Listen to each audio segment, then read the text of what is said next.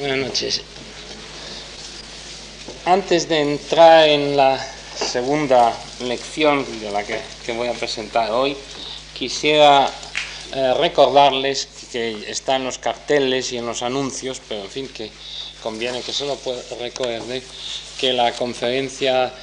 eh, de la semana, las conferencias de la semana que viene van a ser el lunes y el martes, y no como es habitual en esta casa, los... Eh, martes y jueves. O sea que va a ser lunes y martes por razones que yo no puedo estar aquí el jueves por la noche. Y con ello, pues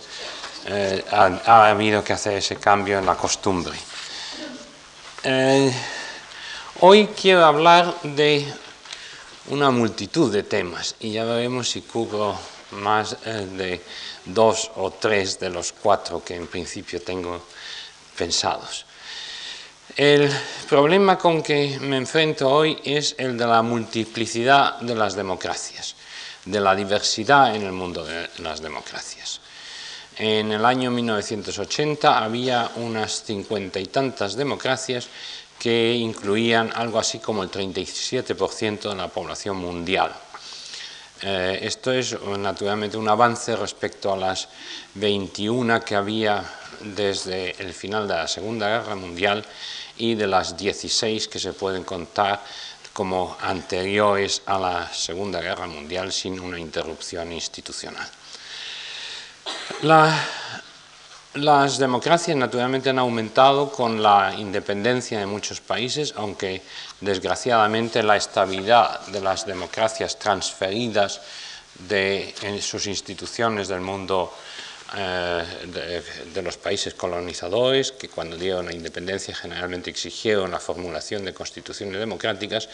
han caído muchas de ellas. Sin embargo, como hemos visto en el último día, ha habido un proceso de redemocratización de una serie de países que habían perdido sus instituciones democráticas. Ahora, cuando hablamos el otro día, eh, yo tuve mucho cuidado en subrayar que las democracias no son, literalmente hablando, el gobierno de la mayoría, por, varias razones. Una, que eh, las mayorías electorales no pueden muchas veces gobernar sin sumar a la mayoría las minorías eh, en una forma que ya discutiremos después de las democracias consociacionales y que por otra parte el número de sistemas electorales y de electorados que dan una mayoría de sus votos a un partido es mínimo, aunque eh, los sistemas electorales facilitan lo que se podría llamar las mayorías manufacturadas. En el periodo 1945-1980 tenemos 21% de las democracias gobernadas por mayorías manufacturadas, 12 por auténticas mayorías y la base de los gobiernos en el resto de los casos, el 67%, es minorías o pluralidades eh, como la que tuvo la UCD, por ejemplo, en el periodo 77-82. Eh, naturalmente, con la representación proporcional, esas proporciones se hacen todavía más eh, eh, gobiernos no mayoritarios. Por lo tanto, quiero partir del hecho de que democracia es el sistema político tal como hemos descrito el otro día, pero no necesariamente gobiernos mayoritarios. Cuando pensamos en la pluralidad de democracias que hay en el mundo, hay que recordar que incluyen desde países tan grandes en población como la India, que es la mayor democracia del mundo, a pesar de su subdesarrollo, a pesar de sus conflictos étnicos, lingüísticos, culturales y de todo género, un país como los Estados Unidos, por ejemplo, que es mil veces más poblado que Islandia, unas pequeñas democracias, o eh, incluso una serie de microestados. E incluso entre países, hay países ricos y pobres, incluso en el mundo occidental, por ejemplo, Irlanda tiene una renta que, per cápita que es el 42% de la de los Estados Unidos. Incluye países casi primitivos como Papua Nueva Guinea o Botswana y países avanzados, de los más avanzados. Es decir, que socialmente no podemos establecer una relación muy directa entre el nivel de desarrollo económico, el nivel de desarrollo social, el tamaño de los países, etc. Las variables sociales explican una parte del fenómeno. Ya veremos el próximo día un poco cómo la relación del sistema económico y del sistema social, sin embargo, existe y hay autores como Van Hanen, un finlandés, que ha calculado las probabilidades de que un país sea democrático en función de una serie de características de la estructura social.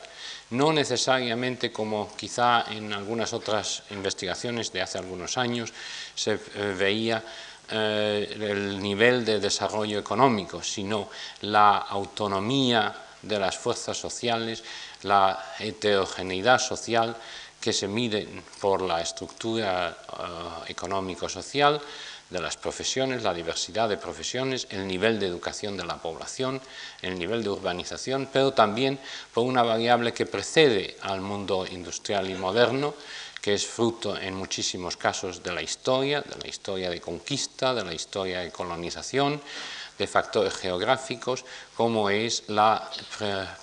proporción de propiedades agrícolas familiares explotadas por la, persona, el campesino y su familia.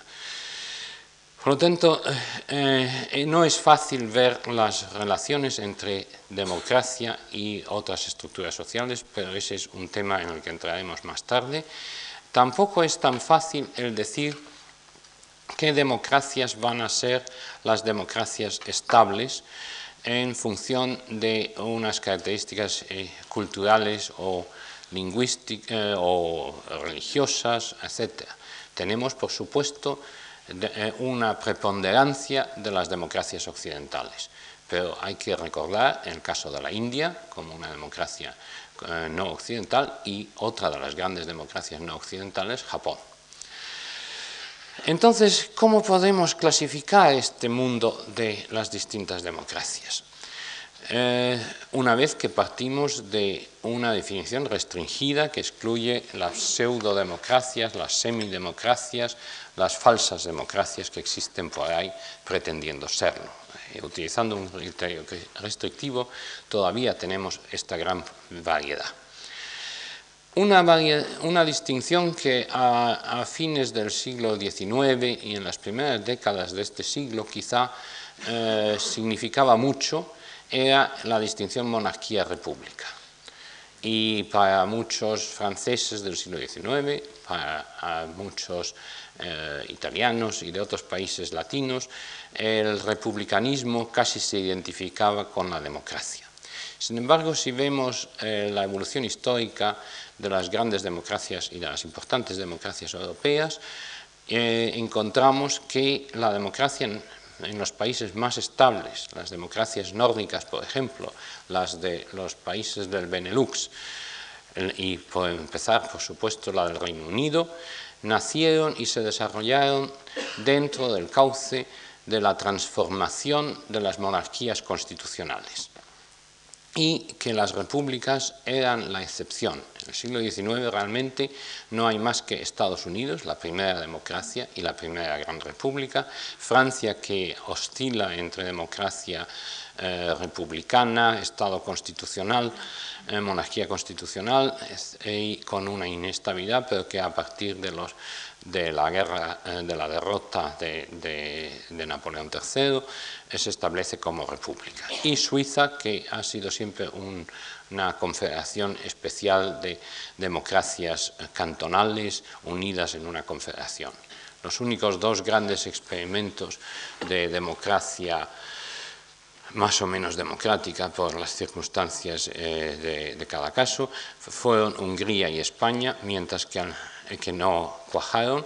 y eh, las unificaciones de Alemania e Italia todavía tuvieron la forma monárquica. Es solamente la derrota de los grandes imperios, del imperio austrohúngaro, del imperio alemán y del imperio ruso, el que abre el paso a un cierto número de repúblicas, así como la independencia de algunos países como Irlanda o Finlandia.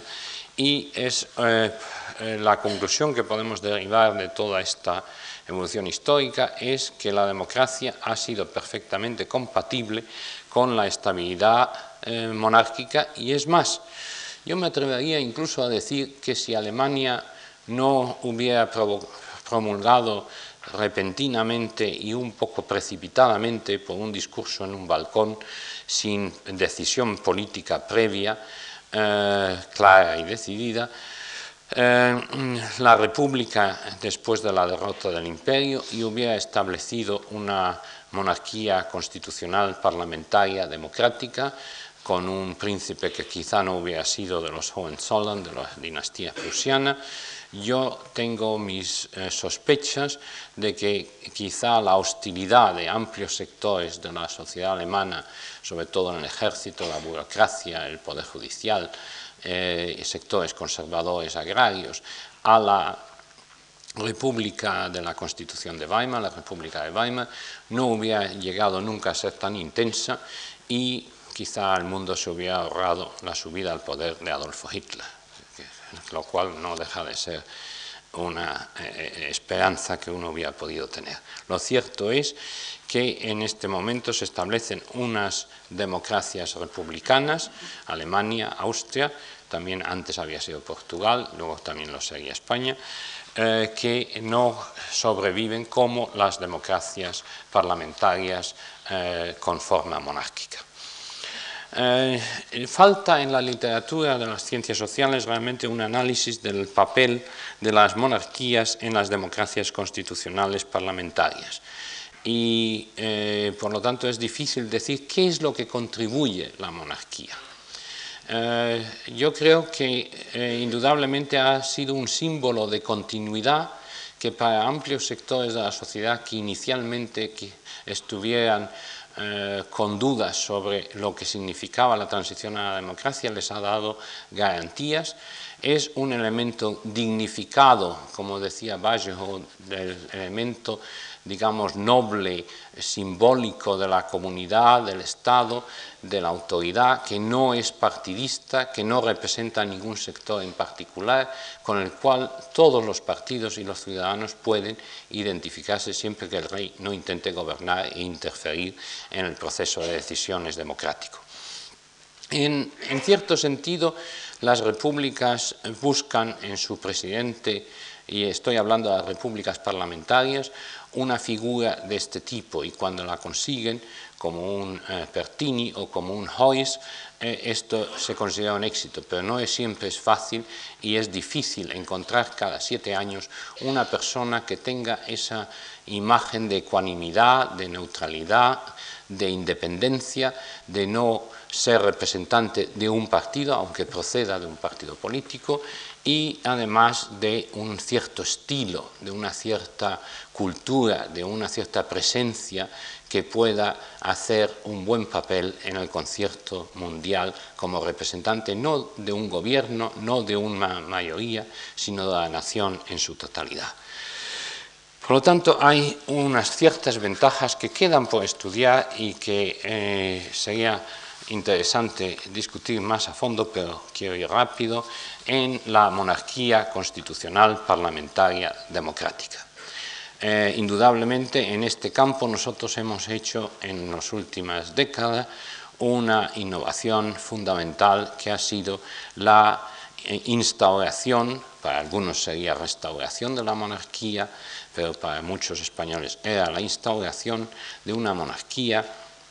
que ha conseguido un consenso extraordinario como, como en la persona de Su Majestad el Rey Juan Carlos y también quizá a la larga en la misma institución. Esto es una dimensión difícil de precisar, pero lo que no cabe duda es que un porcentaje muy grande de españoles, del orden del 67%, dicen están de acuerdo con la afirmación de que sin la presencia y actuación del rey, la transición a la democracia no hubiera sido posible. Los que están en desacuerdo con eso están alrededor del 20%. Eh, cuando eh, se les pregunta si están de acuerdo con esta afirmación, el rey ha sabido ganarse la simpatía y el afecto de los españoles, incluso de aquellos que no veían la, monarquía con buenos ojos, el acuerdo es entre el 80 y el 89% según las encuestas y el desacuerdo un 8% como máximo. En los otros eh, hay gente naturalmente que en este tipo de preguntas siempre no tiene opinión. Y luego, eh, ante la afirmación, el rey al detener el intento de golpe del 23F se ganó el respeto de los demócratas españoles, más de un 80, un 86% están de acuerdo y en desacuerdo alrededor del 5%. Es decir, que se ha logrado el consenso en una institución que parece lejana del mundo de la democracia y que, sin embargo, contribuye a consolidar la democracia. Esto me lleva a subrayar un aspecto que muchas veces se olvida. Eh, el pensamiento político, desde Polibio, Bodino, etc., ha subrayado lo que se podría llamar las constituciones mixtas y el pensamiento sociológico, desde Max Weber, ha destacado cómo las fuentes de legitimidad son heterogéneas y que en cierto sentido es la acumulación de distintos principios políticos lo que da una mayor estabilidad a muchos sistemas políticos. Y en ese sentido se podría decir que la democracia, eh, que es un sistema complejo, difícil de entender, difícil de justificar, ya entraremos algo más en el próximo día en el problema de la justificación de la democracia, eh, al verse arropada de elementos predemocráticos, ademocráticos, eh, se ve sostenida en cierto sentido. Y en este aspecto se podría recurrir a algunas ideas de Hirschman y de Schumpeter y de otros pensadores sobre cómo la persistencia de una sociedad eh, tradicional ha hecho más posible el proceso de industrialización en algunas eh, sociedades, ha legitimado hasta cierto punto el orden social eh, que con un modelo puramente capitalista de mercado no hubiera tenido tan fácilmente la misma legitimidad. Lo mismo podemos decir de la democracia. Eh, indudablemente el papel eh, del, emperador en Japón en facilitar la superación del trauma de la derrota y de la transición a la democracia y la ruptura con el eh, poder burocrático eh, militar autoritario y la, transición a la paz, el esfuerzo de llegar a la rendición, etcétera, ha dado al Japón un elemento simbólico de estabilidad nada despreciable. Por lo tanto, tenemos por un lado las democracias eh, parlamentarias, por otro lado tenemos las repúblicas. Eh, monárquicas, en las monarquías parlamentarias democráticas. Por otro lado, tenemos las repúblicas, y esto me sirve un poco de elemento de paso, porque el sistema, eh, hay dos tipos básicos de repúblicas, unas que son presidenciales y otras que son parlamentarias. La ciencia política y la sociología ha prestado relativamente poca atención a este tema, y por lo tanto no tenemos todavía los datos necesarios para entender la importancia que tenga para la estabilidad de la democracia esta distinción. Yo en varios trabajos he empezado a apuntar la importancia de este tema y curiosamente varios colegas míos, Arturo Valenzuela escribiendo sobre el caso chileno,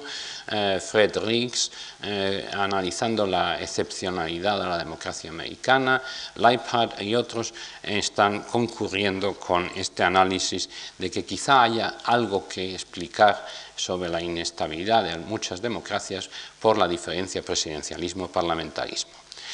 Eh, el tema enlaza con el de la monarquía constitucional en un sentido, de que la, monarquía constitucional,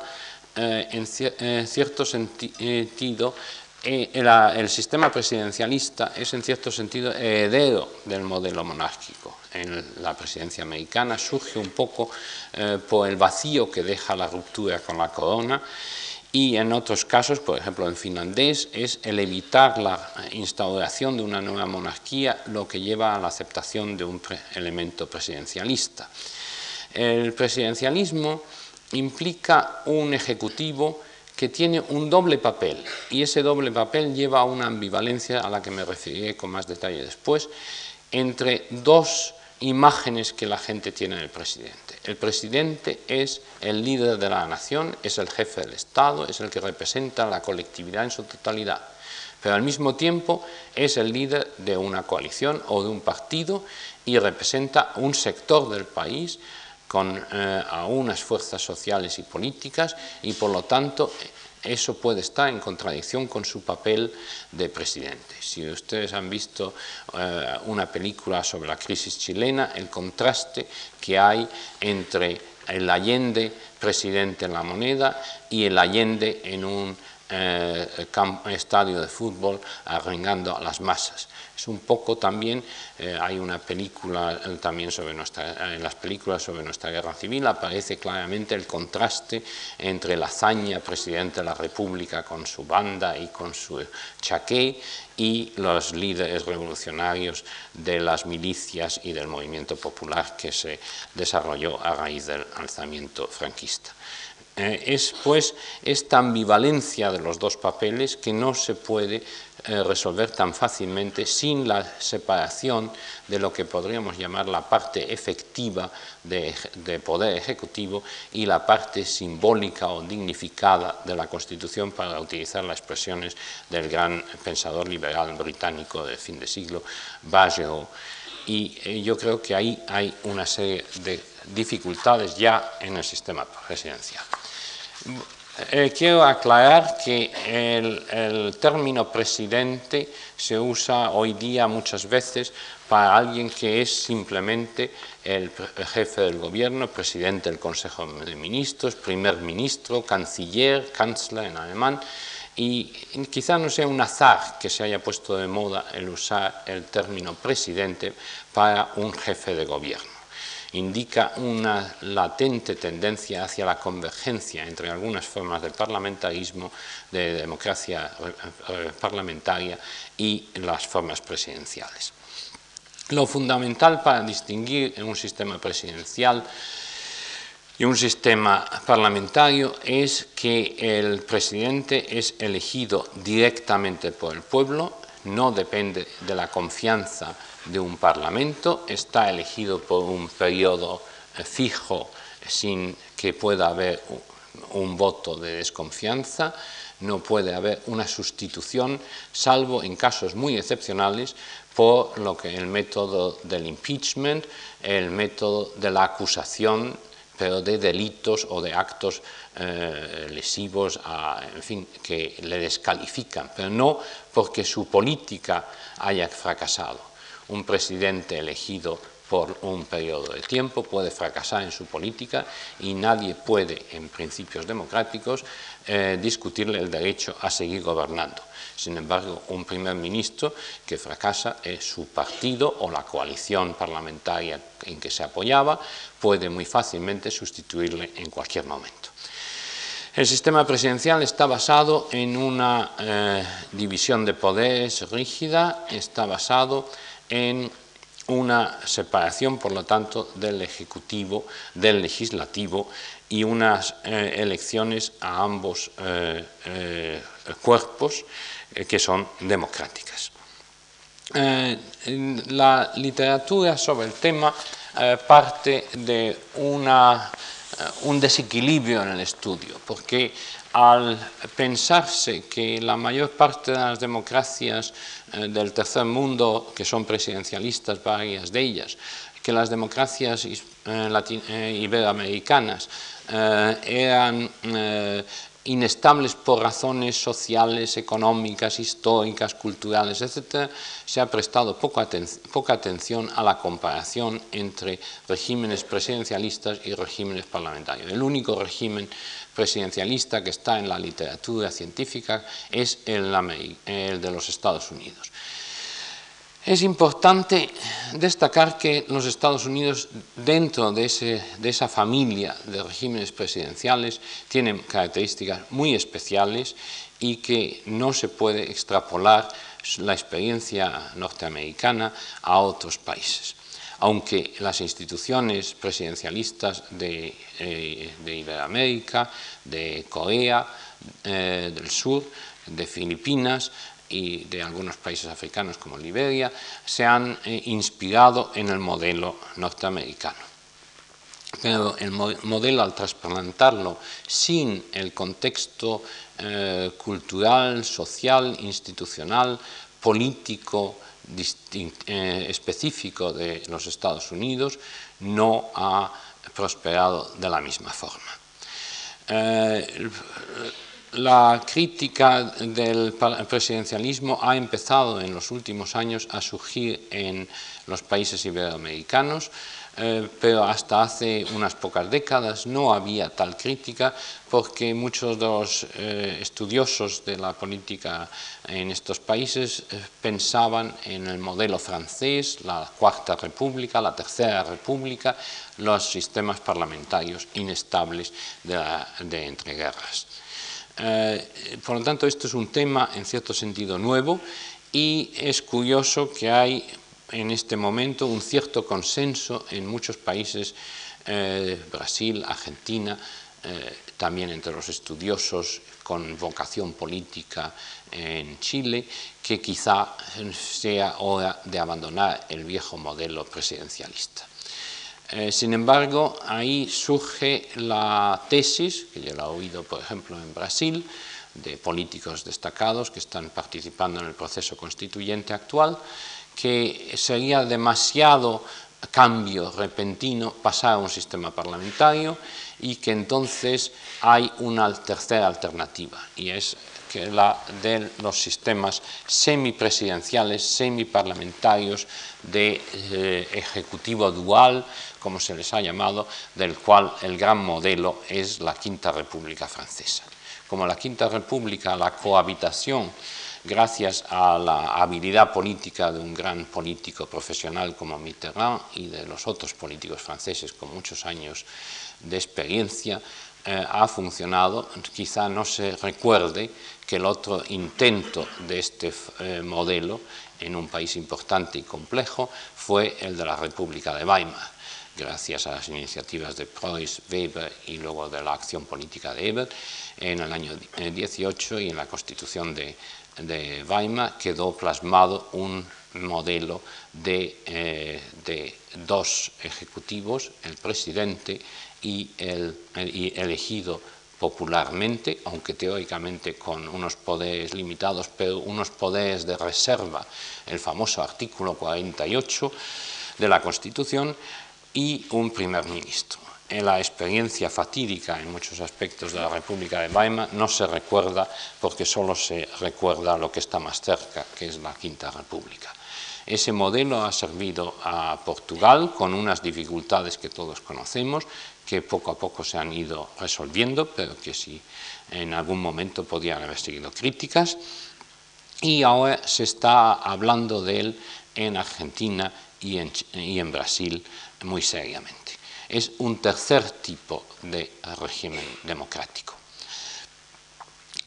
naturalmente, estas distinciones son siempre eh, un poco simplificadoras, porque dentro del mundo de los sistemas parlamentarios hay una variedad grande y dentro del mundo de los sistemas presidenciales, aparte ya de los semipresidenciales y del que ya he destacado y dejado fuera, de los Estados Unidos como un caso muy especial, hay también variedad de situaciones e incluso en Hispanoamérica hay situaciones muy distintas.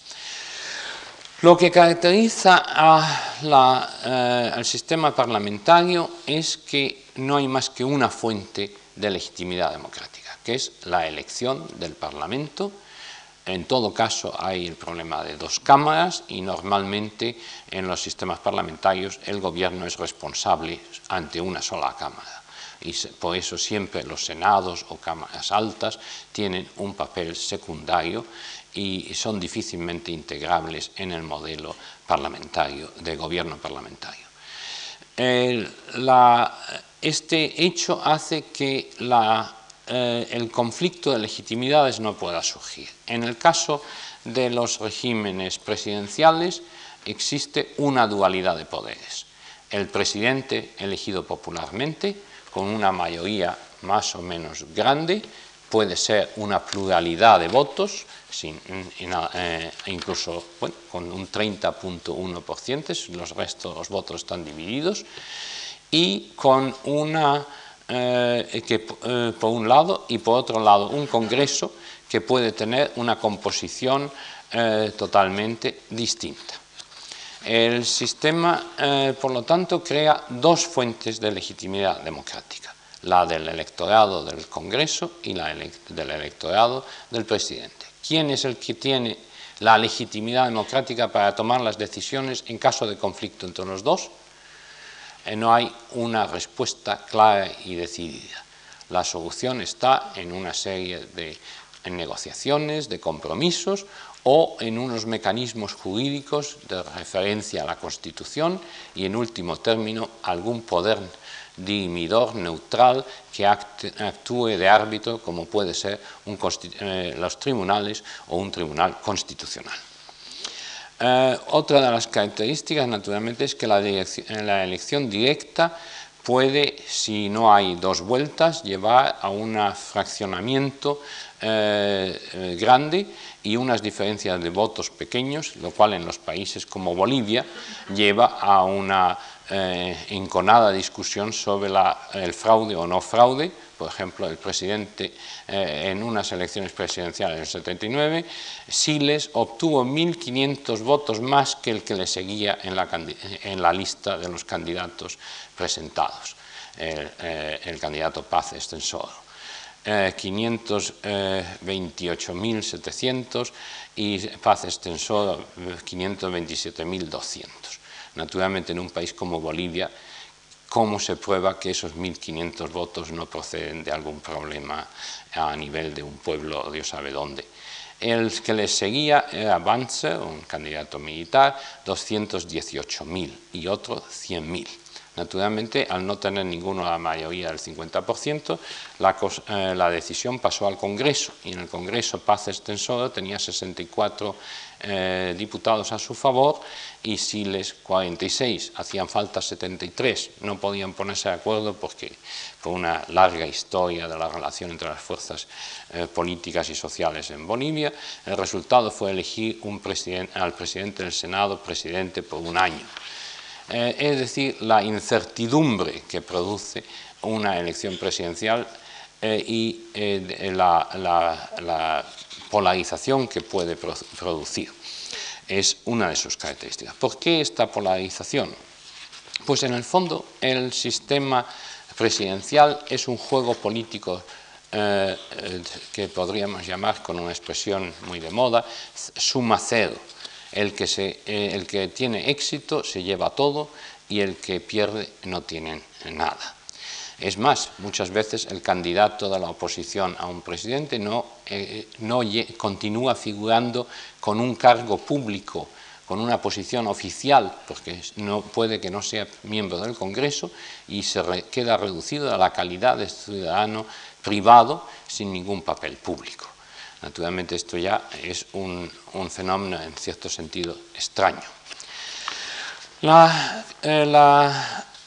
necesidad de, o en una primera o en una segunda vuelta, de llegar a la opción entre dos candidatos, supone que las fuerzas se, o se fragmentan y entonces la legitimidad del que tenga éxito queda muy limitada, eh, o se suman fuerzas muy contradictorias en una coalición aparente. El caso reciente de Ecuador tiene, en fin, no quiero extenderme en los ejemplos, eh, muestra cómo una candidatura se puede formar con cinco partidos que no tenían mucho en común, que se habían peleado antes y que naturalmente una vez elegido el presidente ya no tienen interés en darle su apoyo porque están preparándose para diferenciar su personalidad política, su imagen de la del presidente. Eh, estas coaliciones, además, en la incertidumbre de que todos los votos cuentan, obligan a incluir los extremos. No puede un candidato presidencial, salvo que sea un país muy homogéneo, muy centrado, el electorado muy moderado y las minorías extremistas muy pequeñas, no puede ignorar a los votos de los extremos. Con lo cual toda la imagen de Frente Popular y de Frente Antirrevolucionario, etc., es típica de muchas elecciones presidenciales. Pensemos, el otro día yo mencionaba lo que hubiera sido la selección en 1977 a la presidencia. Es indudable que las distintas fuerzas de oposición al franquismo que aparecían eh, con su personalidad propia en las elecciones parlamentarias del 15 de junio del 77, hubieran tenido que llegar a pactos o acuerdos. El Partido Comunista y el Partido Socialista hubieran aparecido ante los españoles mucho más bueno, unidos en una eh, apoyo a una candidatura probablemente común, mientras que en las elecciones 77 cada uno iba buscando su propio electorado con su propia personalidad. Eh, no digamos la dificultad de haber encontrado un candidato para todo lo que no fuera la oposición, en qué medida eh, hubiera podido ser don Adolfo Suárez o hubiera podido ser don Manuel Fraga o hubiera apoyado don Manuel Fraga a, a Suárez, y en qué medida una candidatura de uno de los dos hubiera podido incluir todo ese sector de demócratas de centro, de centro derecha, de centro moderado, proveniente de la democracia cristiana, etcétera, que se integraron eh, a pesar de su tradicional oposición al franquismo y sus méritos como oposición al franquismo dentro de la UCD. Eh, tampoco hubiera podido haber la campaña que hubo de deslindar eh, la UCD como reformista frente a, Alianza Popular como un continuismo franquista. Aunque quizá tuviera sus elementos de injusticia, todos los partidos políticos pudieron en el 77 lanzar eh, su campaña contra Alianza Popular y dar con eso una imagen de democracia a los que habían hecho la reforma pactada, ruptura pactada, que estaban llamados a, gobernar. Por lo tanto, el modelo presidencial creo que hubiera hecho muchísimo más difícil la transición española. Y esto, eh, eh, la discusión sobre varios países hispanoamericanos, el futuro de Chile, etc., plantea este mismo problema. ¿En qué medida se produce una polarización? Porque todos los votos cuentan cuando se trata de ganar eh, en una elección presidencial. Otra característica que lleva al juego cero suma es que no hacen falta coaliciones para gobernar, aunque de hecho haya coaliciones quizá de apoyo en un Congreso, pero son coaliciones irresponsables es decir, que los distintos partidos pueden hacer su propio juego sin que eso produzca inmediatamente la caída de un gobierno y unas nuevas elecciones o que otra coalición alternativa se haga con el poder. Se puede jugar a estar detrás de un presidente y al mismo tiempo hacerle la vida difícil o imposible desde posiciones políticas dentro de su antigua coalición eh, eh, que, eh, radicales y forzar una serie de situaciones de crisis. La historia de, de, Brasil y la historia de Chile en el periodo de Allende da buenas muestras de estas dificultades. Hay además un proceso complejo que es que la elección presidencial eh, se decide en un determinado momento, pero las elecciones al Congreso pueden tener lugar en un momento distinto. Quizá en un primer momento el el candidato presidencial arrastra lo que se llama en América los coattails a una serie de votos a su partido o a su coalición al Congreso, pero ya eh, en una segunda elección que tenga lugar a mitad de su término de, su mandato, la experiencia americana, la experiencia chilena, la experiencia venezolana, etcétera, muestran que se pierden votos en esas elecciones intermedias. Eh, esto naturalmente debilita el poder de un presidente. Aparentemente el sistema presidencial asegura un, un gobierno democrático estable y fuerte. La realidad es que no es tan fuerte y que muchas veces el presidente es lo que se llama en América lame duck, es decir, un pato al que se puede disparar como, esos patos de madera que flotan y que ya no tiene poder, sobre todo cuando el principio de no reelección le hace eh, eh, una figura que ya no cuenta a partir de un determinado momento. Tiene pues eh, una serie de problemas eh, ya el, modelo del, poder presidencial. Pero hay un aspecto más importante todavía, es que en caso de conflicto, como el que se da, por ejemplo, en Ecuador hoy, el Congreso puede tener una, y el que se dio en Chile en la época de Allende, el Congreso tiene una composición y, la presidencia procede de otra eh, posición política. En caso de conflicto, ¿quién decide? ¿Quién tiene legitimidad democrática? Hay dos tendencias entonces, salvo que haya, como digo, un esfuerzo muy grande de convergencia, de acuerdo, de negociación, de moderación. Eh, una de ellas es decir que el presidente, al estar elegido por todo el país, eh, tiene una legitimidad plebiscitaria, popular, directa, y que sin embargo los miembros del Congreso representan una multitud de distritos, muchos de ellos burgos podridos, sale esa frase terrible, que naturalmente significa que los votos de ciudadanos de distintas partes del país no valen lo mismo, eh, y que zonas rurales, que zonas tradicionales, etcétera, no deben contar lo mismo que el presidente que representa lo dinámico, lo moderno, etcétera, del país. Eh, es una eh, tendencia que además eh, tiende a representar a los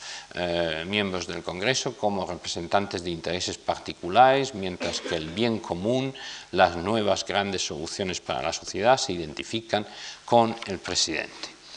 el presidente tenderá hacia esta solución de su dilema y el Congreso tenderá a hacerle imposible el gobernar al presidente. Otro problema que tiene el sistema presidencial es que es por un tiempo fijo, es por un mandato que no tiene un límite de tiempo eh, eh, flexible. No se puede interrumpir, no se puede cambiar la persona independientemente de su éxito o fracaso como gobernante. Este mandato fijo tiene varias implicaciones. Una, que eh, el presidente eh, no puede responder de la misma forma que un primer ministro a los cambios de clima de opinión en la sociedad y tiene eh, una sensación de poder por el tiempo que él es el primer mandatario. pero ese tiempo también es fijo y en la mayor parte de los países el temor al continuismo el temor a la eh, personalización definitiva del poder, etcétera, lleva a que las constituciones tengan la norma de no reelección, con lo cual se producen una serie de consecuencias políticas que no tenemos bien estudiadas, pero que hay indicios de ellas. Una es que el presidente quiere acabar de realizar un programa de gobierno que quede identificado con él durante su mandato es, quiere terminar su Brasilia y aunque haya que llevar los ladrillos para construirla por avión, él quiere inaugurarla. El presidente de, Corea quiere ver los Juegos Olímpicos, etc. Es eh, lo que llama Hirschman en algún momento el rush de vouloir conclure, de terminar una obra durante su mandato. Hay, por otro lado, un sentido de frustración latente grande en los presidentes de que en cuanto encuentran obstáculos para su gestión, eh, la sensación de que el tiempo se les va y que la oportunidad de hacer lo que quisieran eh, ya no la van a tener porque ya no van a ser reelegibles, eh, crea una situación psicológica y política especial. Hay otra dimensión que en el presidente se ve rodeado por personas que están pensando en su sucesión y él puede o tender a tratar de imponer un candidato débil que pueda él después influir sobre él o se enfrenta con que los líderes de su partido están empezando a desidentificarse de él, sobre todo cuando su gestión no es eh, del todo exitosa. Eh, Venezuela nos da bastantes ejemplos, incluso muy recientemente, como el presidente Luxinger y Carlos Andrés Pérez, la relación de estos dos hombres del mismo partido.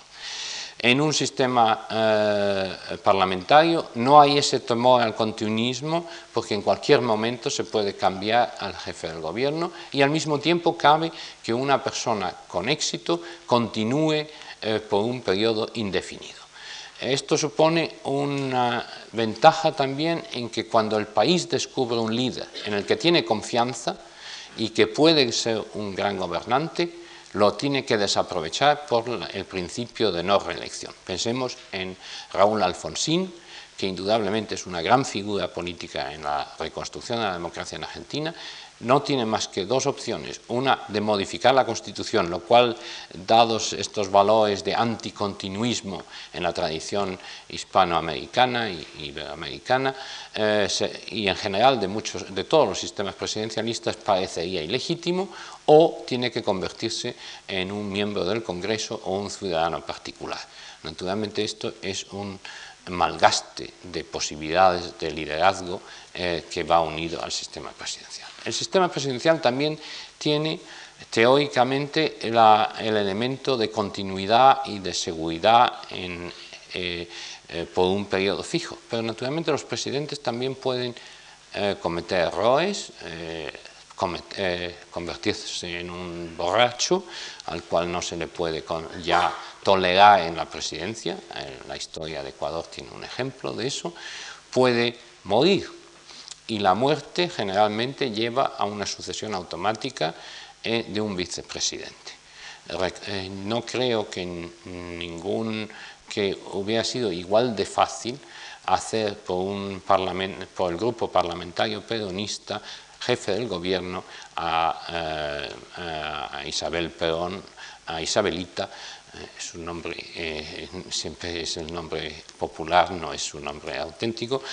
pero eh, ella fue la vicepresidenta en la elección porque eh, eh, Perón en su momento de máximo poder y prestigio al volver pudo imponer el nombre de su mujer como vicepresidenta. Naturalmente, esta rigidez de elección lleva a la suprema magistratura del país, al Ejecutivo, a personas que en otras circunstancias nunca habían llegado a este puesto. A veces incluso hay países donde se eligen separadamente el presidente y el vicepresidente y el vicepresidente puede ser un partido político distinto del presidencial. Eso ya lleva, en Brasil se ha dado este caso, lleva todavía a mayores complejidades y no hace poco eh, el compromiso entre los políticos y las fuerzas vivas del partido del gobierno, el PSD, y en cierto sentido en la sombra los militares. En Brasil habían llegado a una persona que tenía el consenso de todas las grandes fuerzas políticas, que era el presidente Neves el presidente Neves, eh, pero en el compromiso, en el paquete del compromiso, se metió como vicepresidente al señor Sarney, actual presidente de la República del Brasil. Eh, naturalmente el consenso que había en Neves no existe en torno al vicepresidente ahora a la muerte de Neves, figura que ahora está idealizada y eh, simbólicamente de la transición a la democracia, no existe de la misma forma en torno al presidente Sarney. Ahora el problema es, ¿debe el presidente Sarney agotar o no agotar su mandato presidencial? ¿Debe renunciar antes? Etcétera. Por eso, en cierto sentido, la transición brasileña no está del todo terminada porque no queda claro este problema de la presidencia. En el sistema parlamentario, en este sentido, tiene una flexibilidad muchísimo mayor para sustituir al Ejecutivo, por eh, la cabeza del Ejecutivo, por otra persona, en el caso de muerte, incapacidad o otras circunstancias, por la clase política sin que esto sea una crisis institucional o, eh, eh, eh, un, proceso de selección que no es el de la clase política que tenga respeto por la persona que vaya a ocupar ese puesto. Porque, como digo, los presidentes, sobre todo figuras como un Perón, podían imponer, y en general los presidentes tienden a imponer su candidato. Hay, por lo tanto, eh, una aparente estabilidad y continuidad, en el fondo un riesgo de eh, una crisis por esa aparente eh, continuidad en los regímenes presidenciales. como digo, este análisis no está basado en una serie de observaciones, de casos, de datos,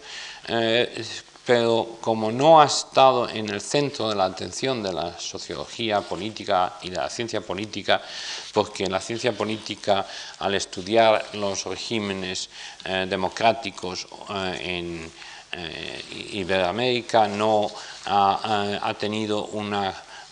eh, se ha centrado en otros problemas, la estructura social, la dependencia, etc., y los aspectos institucionales se han descuidado, pero yo creo que eh, hay una conciencia creciente que quizá haya que prestar más atención a la diferencia entre regímenes parlamentarios y presidenciales, porque de hecho muy pocos regímenes presidenciales han sido democracias estables. Casi todos los regímenes eh, presidenciales en crisis han tendido a transformarse en presidenciales como un primer paso hacia una consolidación de poder más autoritario y cuando un régimen autoritario tiene que buscar fórmulas pseudo-democráticas, las que busca no son las del régimen parlamentario, sino las del régimen presidencialista. Ah, eh, eh, tenemos, por supuesto, eh, unos cuantos casos de presidencias elegidas popularmente que han sido estables y que no han representado problema, pero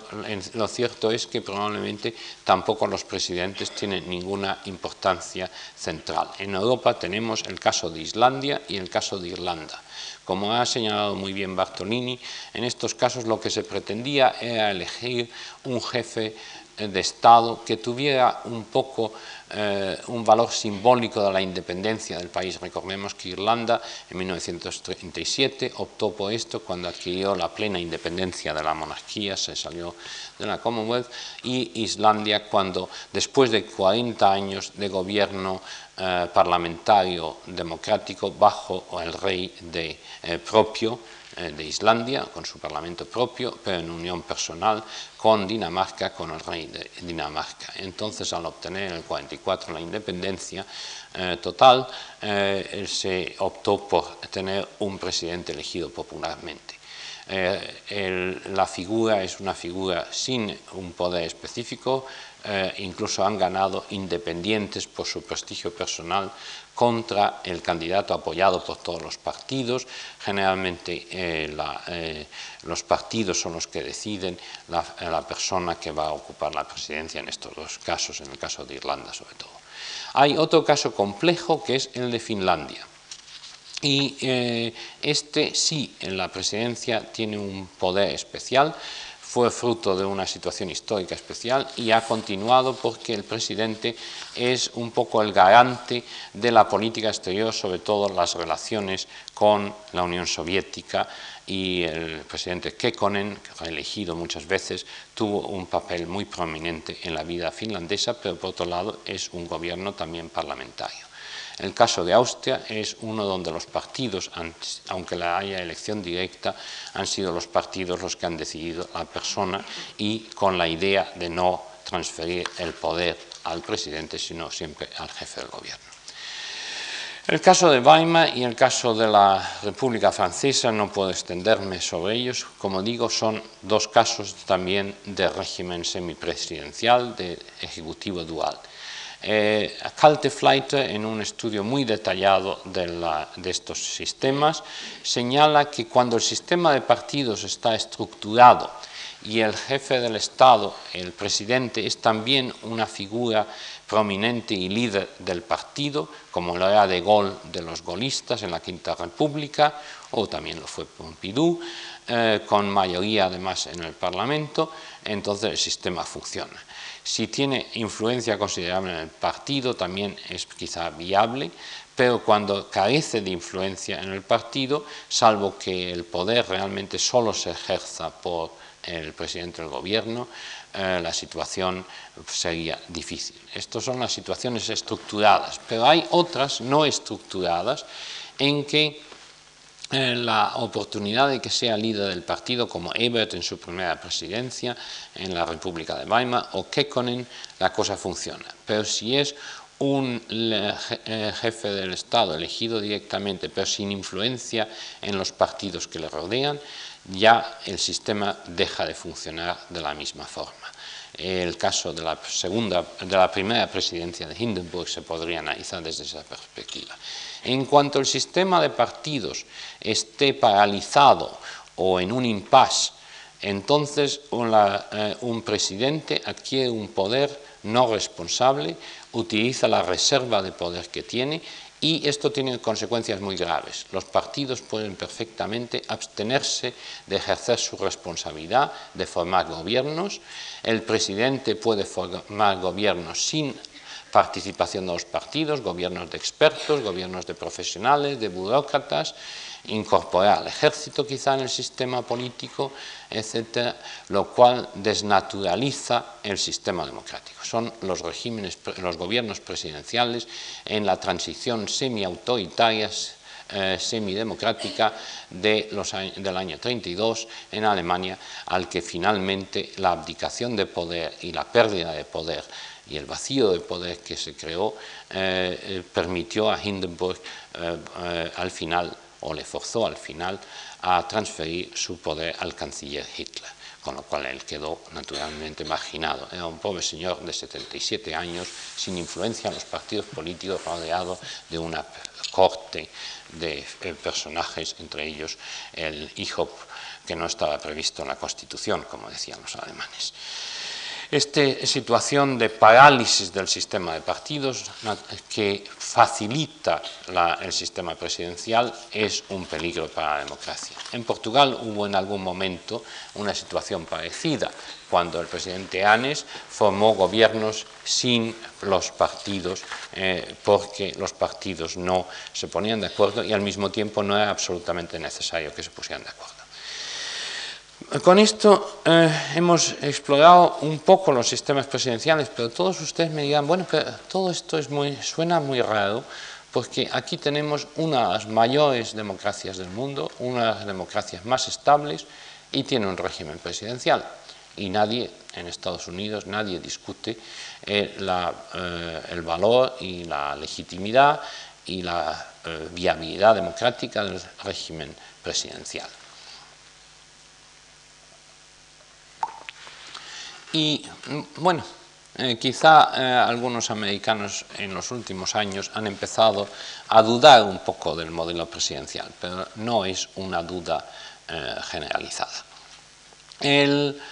régimen presidencial americano además coincide con un Congreso que es hoy día quizá la única Cámara en la que el representante eh, elegido por los distintos distritos en, la Cámara de los Representantes y, eh, eh, los senadores tienen un peso propio, una relación directa con sus electores, son conocidos a los electores y son capaces de tomar posturas independientes, no son unos señores que simplemente obedecen las directrices de un partido.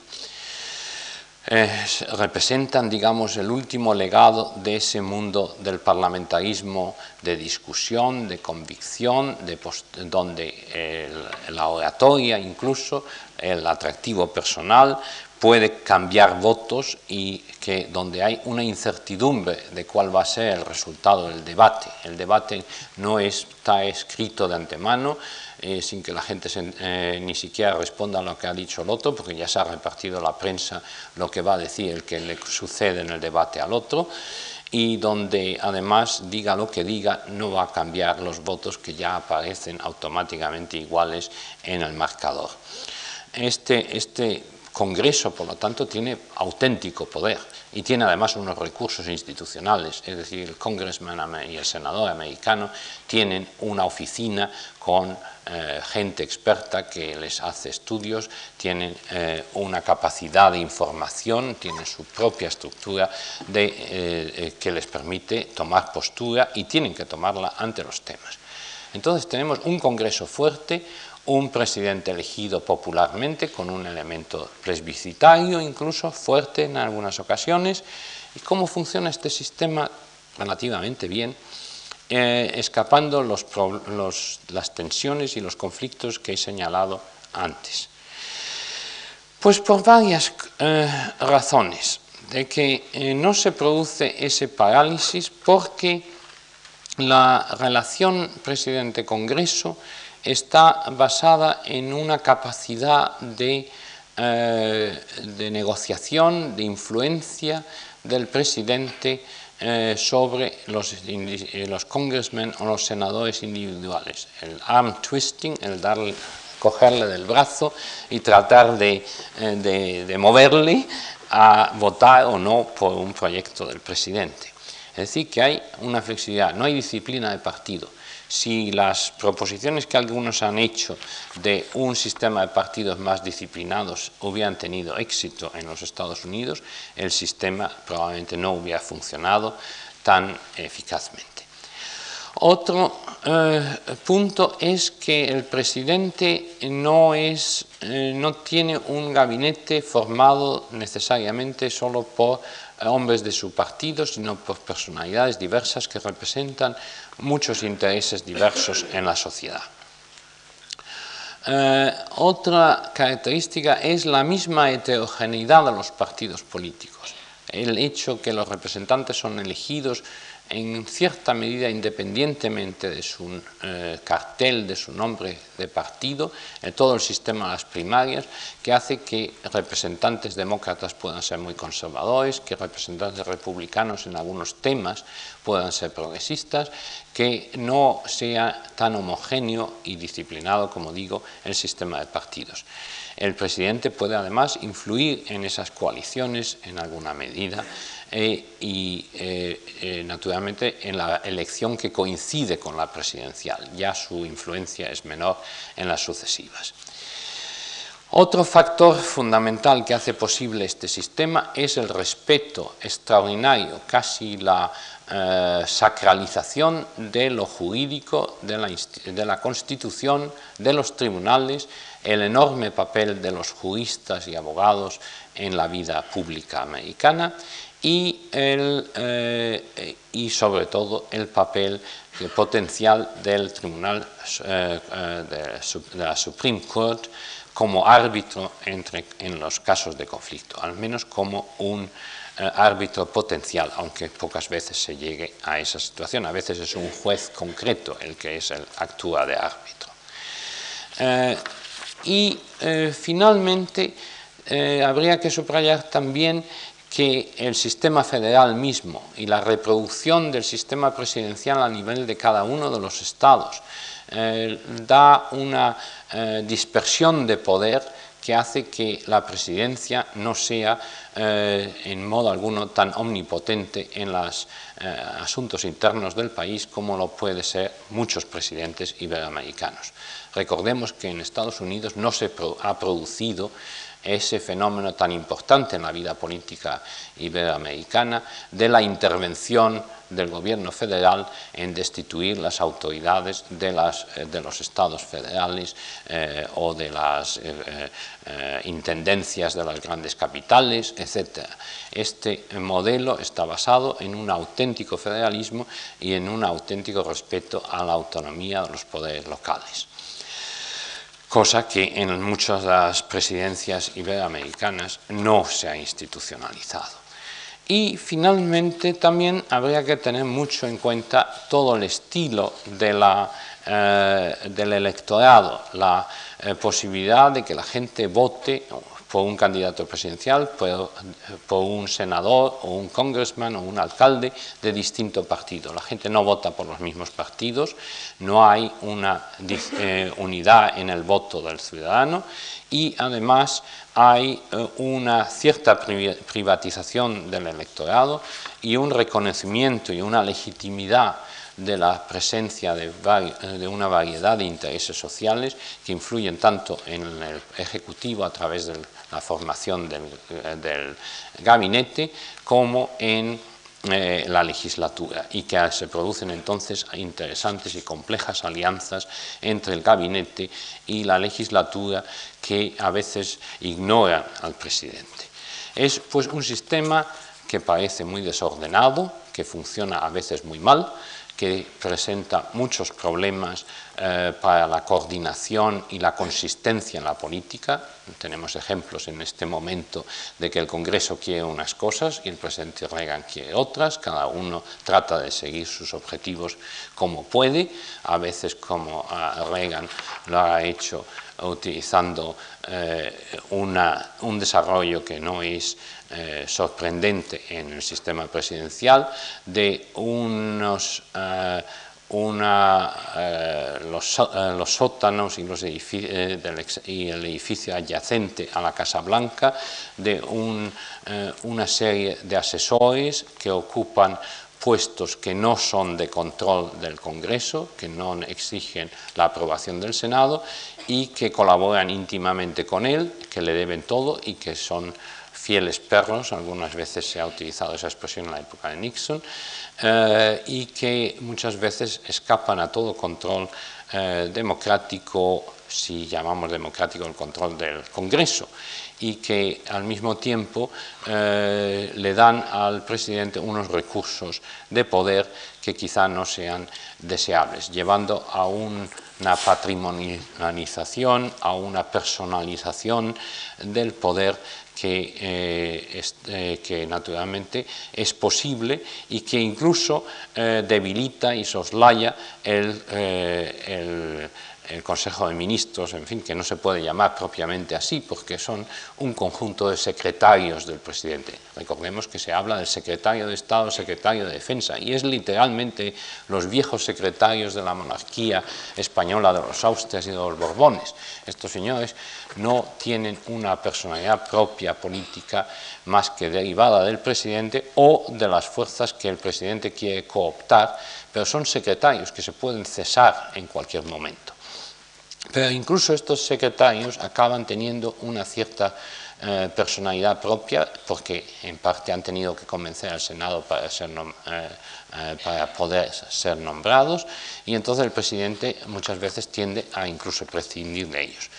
Naturalmente esto me lleva a un punto que es importante,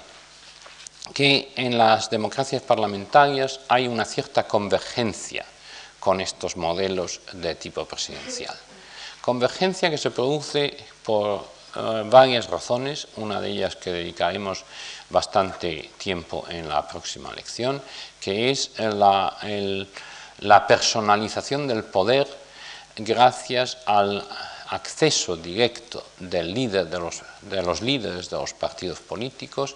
al electorado sin la mediación de los partidos y de su organización, hablaremos de la organización y las características de la organización de partidos, sin la necesidad de la campaña a la puerta de cada fábrica, a eh, las actividades de los partidos a nivel local, de los notables locales, etcétera, porque el, el candidato a la presidencia eh, puede dirigirse directamente a los ciudadanos. Esta personalización del poder hace que la elección no gire tanto en torno a unos partidos con una posición ideológica o a unos partidos con un programa de gobierno o a una organización de partido que tiene raíces e influencia en la sociedad, sino el atractivo personal de un candidato a jefe de gobierno. Eh, en cada día más en muchas democracias eh, parlamentarias eh, se elige a un jefe de gobierno. Y si el partido no presenta un jefe de gobierno atractivo no es capaz de, de, retener los votos de todos sus votantes y sobre todo los votos fluctuantes, los votos indecisos, que son los que se convencen muchas veces en el último momento, pero que también deciden muchas veces quién va a ser el jefe del gobierno cuál va a ser el partido con más votos y por lo tanto el jefe del gobierno. esto es un punto en que se produce una cierta convergencia. El otro que se produce es que la noción del, eh, del gobierno como un grupo responsable, colectivo, la eh, responsabilidad del gabinete, cabinet responsibility, eh, se ha ido debilitando con el modelo de democracia de canciller, democracia de presidente del Consejo, eh, que la investidura se hace a la persona del presidente del gobierno, que es entonces libre de elegir los miembros de su gobierno, que no necesitan individualmente eh, la confianza del Parlamento y que el Parlamento interviene, no interviene en su selección. Y recientemente, dada la debilidad del grupo parlamentario en los partidos y de los partidos como organización, por razones que explicaré el próximo día, esto supone muchas veces que él puede elegir sus colaboradores con gran libertad, pero también con ello eh, eh, estos colaboradores no están eh, responsabilizados por la gestión colectiva más que en la medida que apoyen o no al presidente del gobierno. estas tendencias se manifiestan también en el creciente papel de los servicios de varios tipos, eh, que se organizan en torno a la presidencia del gobierno, el edificio Las Semillas, eh, etcétera,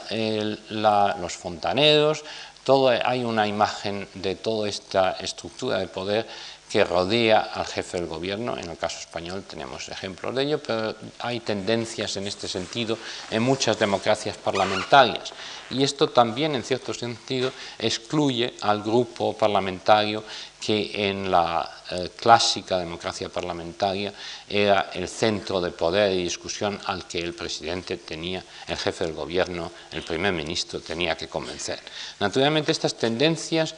eh, son más propias de una democracia parlamentaria con mayoría absoluta en el Parlamento. Eh, son naturalmente más débiles cuando hay una necesidad de formar coaliciones, cuando los el partido que da el primer ministro, el jefe del gobierno, es un partido minoritario que necesita la colaboración activa con su presencia en el gobierno o al menos el ascenso o la eh, tolerancia parlamentaria por otros partidos políticos. En este sentido,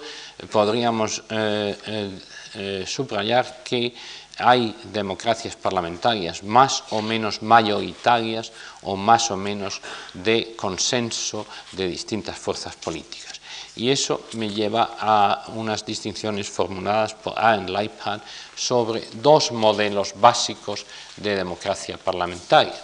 eh, de democracia, y que, que en cierto sentido se cruzan con tanto el modelo presidencial como el modelo parlamentario, aunque él realmente eh, centra su atención casi exclusivamente en el modelo parlamentario, porque las 22 democracias que él estudia en gran detalle eh, son eh, democracias parlamentarias, salvo muy pocas. Este es eh, la dualidad que él establece en un libro que recomiendo a todos ustedes, Democracies, que es quizá el último eh, gran libro eh, tratando de explicar la variedad de sistemas democráticos, a veces un poco demasiado formal, es una especie de híbrido entre derecho constitucional y ciencia política, podría uno decir. él distingue fundamentalmente lo que él llama el modelo de, de Westminster, eh, el concepto viene del Parlamento británico y que está ilustrado en su análisis por el caso eh, eh, del Parlamento y del gobierno parlamentario británico y el de Nueva Zelanda, que curiosamente son dos de los que no tienen una constitución escrita en la misma forma que otras democracias. El modelo de Westminster eh, generalmente eh, se basa en sistemas de... Eh, funciona óptimamente con un sistema de bipartidismo que en sí mismo es poco frecuente, funciona o por lo menos de coaliciones que tienden hacia una mecánica, como diría eh, Sartori bipartidista. Eh, son sistemas basados en la concentración del poder ejecutivo en un partido o en un gobierno de mayoría. Eh, se fusiona el poder legislativo y el poder de, gobierno Eh, generalmente si tienen dos cámaras son asimétricas, es decir, que una tiene un papel predominante y otra tiene un papel secundario. Eh, y son sistemas basados en un sistema de partido unidimensional, es decir, que los partidos se ordenan en torno a un solo eje, por ejemplo, el eje izquierda-derecha, eh, clases más o menos conservadoras y clases obreras, o una política más o menos intervencionista del Estado, pero no hay otros ejes como el de los nacionalismos periféricos frente al centralismo, etc. Normalmente también eh, estos regímenes están basados en un sistema de la pluralidad mayor o de eh, el primero que alcance la, relativa mayoría en cada distrito electoral, muchas veces distritos uninominales. Eh, es un gobierno generalmente unitario y centralizado y tiene una constitución no escrita y o si no, pues una constitución que da los plenos poderes al Parlamento. Este modelo, como digo, es eh, eh, una abstracción y el iPad en su análisis más detallado eh, hace una serie de distinciones. Yo no, puedo entrar en ellas y quiero además dejar este tema lo antes posible porque quiero entrar en uno que y aquí viene un, problema complejo. Leibhardt ha escrito este estudio de Democracies como su última obra, pero ha ido escribiendo otras obras en años anteriores, Democracia en sociedades plurales, eh, acomodación política en Holanda, y a, medida que ha ido pasando el tiempo ha hecho cada vez más abstracto su análisis y más eh, ambicioso, incluyendo mayor número de problemas y de casos, y en cierto sentido lo que para mí es más interesante es el iPad anterior a Democracies, el análisis de la democracia asociacional, que nunca queda del todo claro qué lugar ocupa en relación con este otro modelo que él llama de eh, gobierno de consenso en que el poder ejecutivo está basado en grandes coaliciones, en que hay separación de poderes formal o informal, un bicameralismo más o menos equilibrado, una representación importante incluso en el proceso de gobierno de la minoría, un sistema multipartido, un sistema de partidos multidimensional, es decir, que hay lugar para la dimensión izquierda-derecha, para la dimensión nacionalismo, etc., representación proporcional y a veces una descentralización, ya sea territorial en forma federalista o de Estado a las autonomías o algo parecido, o una eh, descentralización eh, de otro tipo del proceso de decisiones, algunas, eh, quizá las formas neocorporativas en algunos casos. Y son sistemas todos ellos basados en una constitución escrita y eh, generalmente con difícil reforma constitucional, en que eh, hacen falta mayorías cualificadas para la reforma constitucional, hay una posibilidad de veto de la reforma constitucional. Estos dos modelos, como digo, de democracia los estudia en gran detalle eh, y eh, solamente distingue otras formas que existen, un poco saca de este modelo también el caso americano como específico y por supuesto el eh, ejecutivo colegiado suizo, que es un caso especial. Eh, no voy a exponer aquí la, tipología y los problemas que plantea Leibhardt, porque creo que no son eh, para un público que quiere entender la variedad de democracias, sino más para un experto que quiera eh, estudiar la relación entre distintas componentes de un sistema constitucional y para los técnicos en problemas de derecho constitucional, pero con perspectiva de ciencia política y creo que es demasiado complejo. Pero quiero dejar iniciado, por lo menos hoy, el otro gran tema de esta, de esta eh, lección, que es el tema de la democracia constitucional. Y con ello vuelvo a mi afirmación de que es peligroso identificar el gobierno democrático con el simple principio de la mayoría.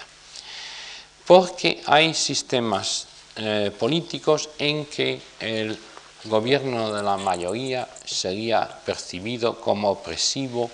o inaceptable por las minorías. No porque en sí sea eh, necesariamente o los actos de ese gobierno sean opresivos. El hecho de que ellas no participen en el gobierno eh, no es aceptable o que no tengan una influencia en el proceso de gobierno. ¿Por qué es esto? Porque, por otro lado, hemos dicho que el gobierno está, el democrático está basado en la alternación entre mayorías y minorías, etc., o la posibilidad de alternación. Hay que distinguir dos tipos de, de minorías en las democracias. Aquellas que lo son hoy, pero no, pueden no serlo mañana, porque son minorías de opinión, grupos que si lograran convencer al 50% de los electores de que tienen razón, podrían mañana ser mayoría. O no necesitan ni siquiera llegar al 50%, con que lleguen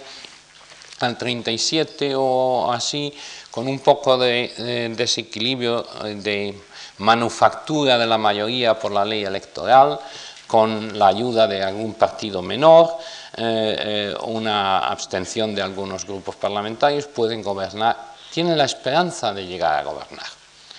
Eh, pensemos, por ejemplo, un español que fuera republicano hoy. Sería una minoría muy pequeña y no creo que en unas elecciones un partido que hiciera campaña sobre el tema monarquía-república, separado de todos los demás temas, pudiera obtener muchos escaños, si es que obtiene alguno. Bueno, hay alguno que se presenta bajo ese nombre. Sin embargo,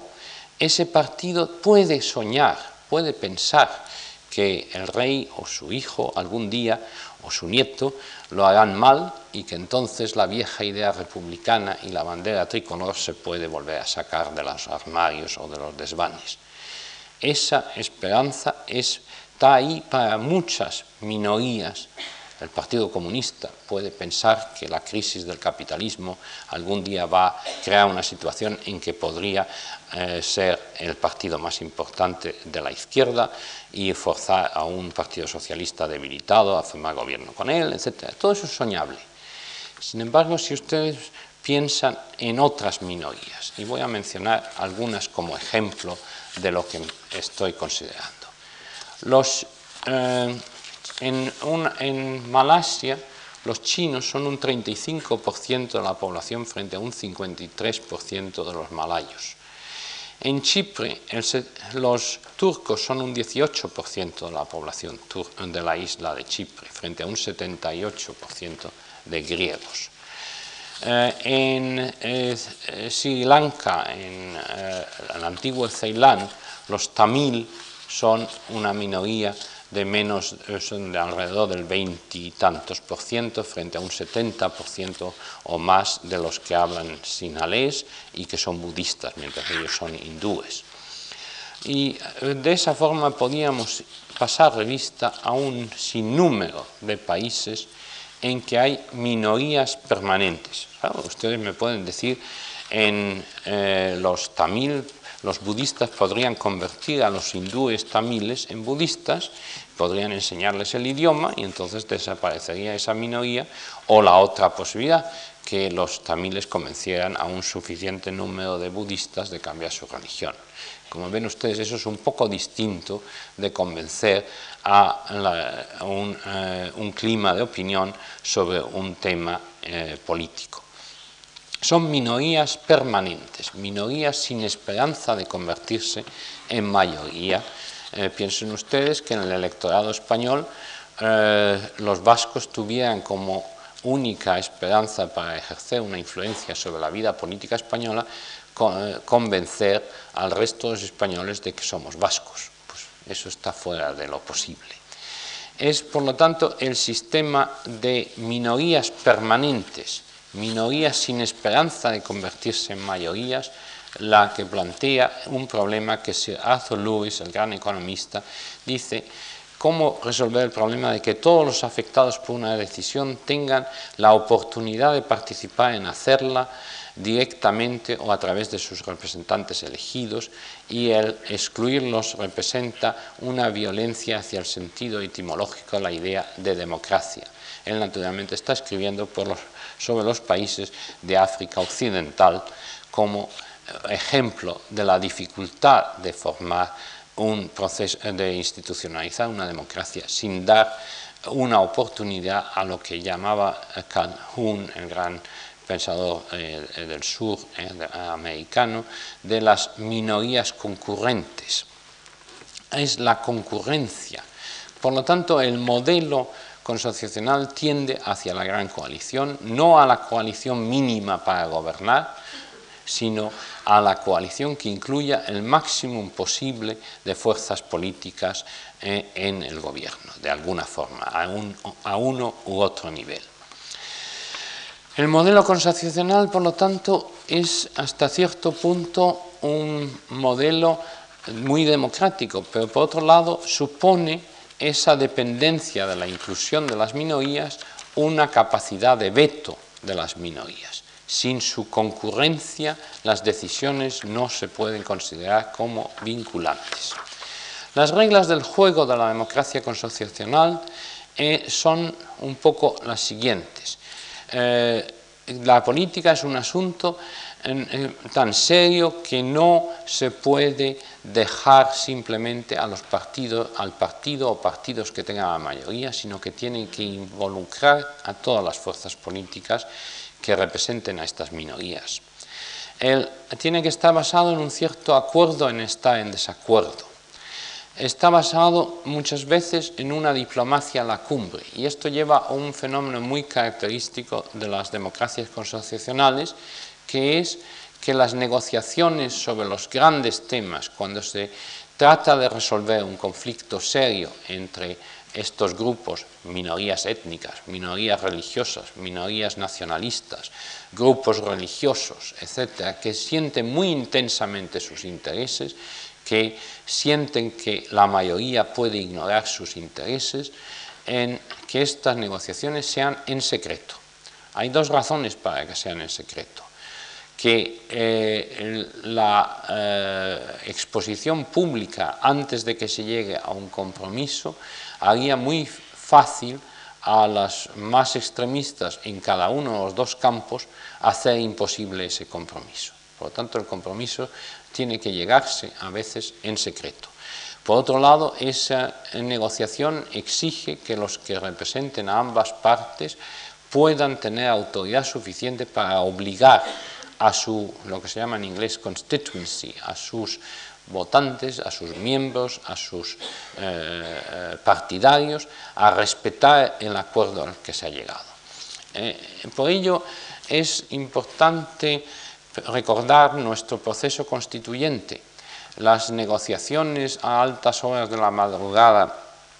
para llegar a nuestra constitución no fueron un azar, fueron una necesidad para llegar a ese consenso. El luz y taquígrafos probablemente no hubiera sido útil para llegar a muchos compromisos constructivos que están reflejados en nuestra Constitución y no digamos la dificultad de la negociación del Estatuto Vasco, por ejemplo, en la Moncloa, entre Gay Cochea y Adolfo Suárez. la imagen de que eso no era democrático, que no había un debate total de toda la problemática de lo que debía ser el Estatuto Vasco por todas las fuerzas políticas, es justificada dentro del modelo de una democracia mayoritaria, pero no dentro del modelo de una democracia consociacional. También hay otra característica que es la proporcionalidad. Esto naturalmente lleva a veces a extremos curiosos en países como Holanda, como Austria, eh, sobre todo Austria, eh, hay todo un estudio de Leinbruch de lo que se llama la democracia, democracia proporcional, la Proporzdemokratie. Eh, también hemos tenido otro ejemplo de ello en Colombia, en el pacto, en el sistema democrático que ha surgido después de los pactos de Sitges y de Benicarló entre los liberales y con los conservadores, es el que para que ningún grupo se vea perjudicado o se considere perjudicado, una serie de actividades se segmentan, se reparten por igual.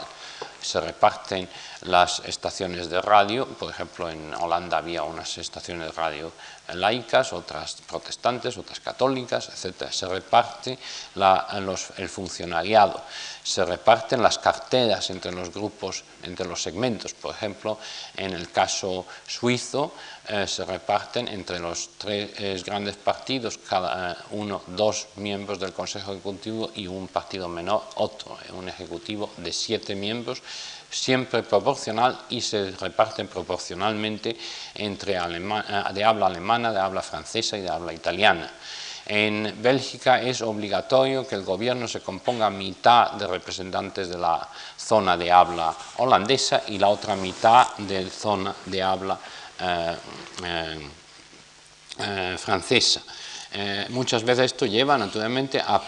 absolutos absurdos en países bilingües en que todas las instituciones se dividen en dos, para que cada grupo lingüístico tenga sus instituciones. Y si encima, como en Bélgica, se divide entre sectores laicos, con tradición masónica, anticlerical, etc., y otros sectores de inspiración cristiana, como la Universidad de Lovaina, etc., ya tienen ustedes multiplicados los centros de investigación y muchas otras cosas, por lo menos por cuatro y si no más. Es decir, se produce una sociedad segmentada basada en unos principios de proporcionalidad. Todo esto, naturalmente, es también solo posible con una cierta despolitización, el transferir una serie de problemas a eh, mecanismos muy jurídicos y constitucionales, a comités técnicos, a expertos y generalmente procesos de negociación muy difícil antes de formarse gobiernos. Eh, hay una especie de semi-separación de poderes entre el Ejecutivo y el Parlamento y muchas veces interponen otros órganos como un comité de, eh, los partidos en que están representados los distintos partidos. Nuestra mesa de portavoces eh, tiene algunas características de eso a veces. Eh, la democracia constitucional tiene una vieja historia. como Limbrus señala, el Jungteam del Imperio La concepción que ya se formuló eh, al tiempo de la paz de Versalles para resolver los conflictos religiosos, en que se decía en la, eh, formulación de que solo la composición amicable, amicable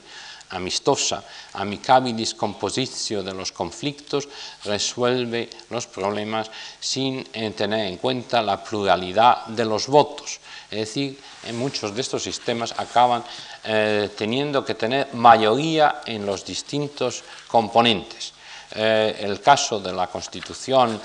chipriota que ha fracasado es un ejemplo de este tipo de mecanismos. Eh, sobre la base de la gran experiencia histórica holandesa, belga, austriaca y suiza, eh, ha construido este modelo y lo ha eh, analizado en gran detalle. Volveremos un poco sobre ello porque eh, el futuro de la democracia en gran parte del mundo depende de la viabilidad o no viabilidad de los modelos constitucionales. Lo cierto es que este es un modelo de democracia que quizá no sea estable, ha sido el fruto de una larga experiencia histórica, como señala Dalda, en los países eh, de estos eh, países de la franja del en torno al imperio eh, romano de nación alemana, el imperio del centro de Europa, a lo largo del Rin, en sociedades muy complejas, burguesas y pequeñas sociedades. ¿En qué medida este es un modelo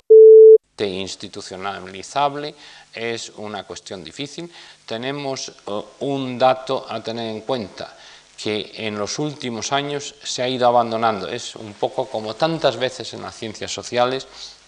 algo se analiza, se describe, se estudia, cuando ya está a punto de, desaparecer. En Holanda se ha producido el proceso de despilarización, de en Zulingen, en que estas estructuras rígidas del Partido Católico con 90% de los votos católicos, el Partido Protestante eh, antirrevolucionario con el 71%, los partidos laborista y, liberal con votos del 60% total de laicos, de gente no practicante, etc., se ha ido desagregando, se ha ido eh, eh, moviendo el electorado y tenemos otros ejemplos de esto en el caso austriaco, en que se ha aceptado ya fácilmente el gobierno mayoritario de uno u otro partido en lugar del modelo de la Proports, el caso de Colombia, en donde ya también se ha abandonado mucho estos modelos. Tenemos pues que estos modelos, a veces el modelo este eh, consociacional y toda su variedad, quizá haya sido una solución histórica para ciertas crisis, por ejemplo en el caso de Colombia. Eh, por otro lado, tenemos muchos ejemplos de fracaso. El fracaso de Chipre, el fracaso del Líbano, etc. Tenemos pues que volver el próximo día a este tema un poco porque nos demuestra lo difícil que es establecer y hacer funcionar la democracia en ciertas sociedades y algunos presupuestos, no para la transición de régimen autoritario a democracia, sino para la existencia de un Estado que pueda funcionar democráticamente, porque en fin de cuentas todas las democracias de las que estoy hablando exigen una identificación, una lealtad mínima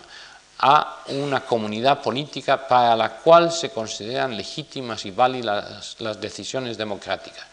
la no participación en esa comunidad, la no identificación con ella, el rechazo, el fenómeno de las eh, posibilidades de secesión, hace muy difícil el funcionamiento de la democracia.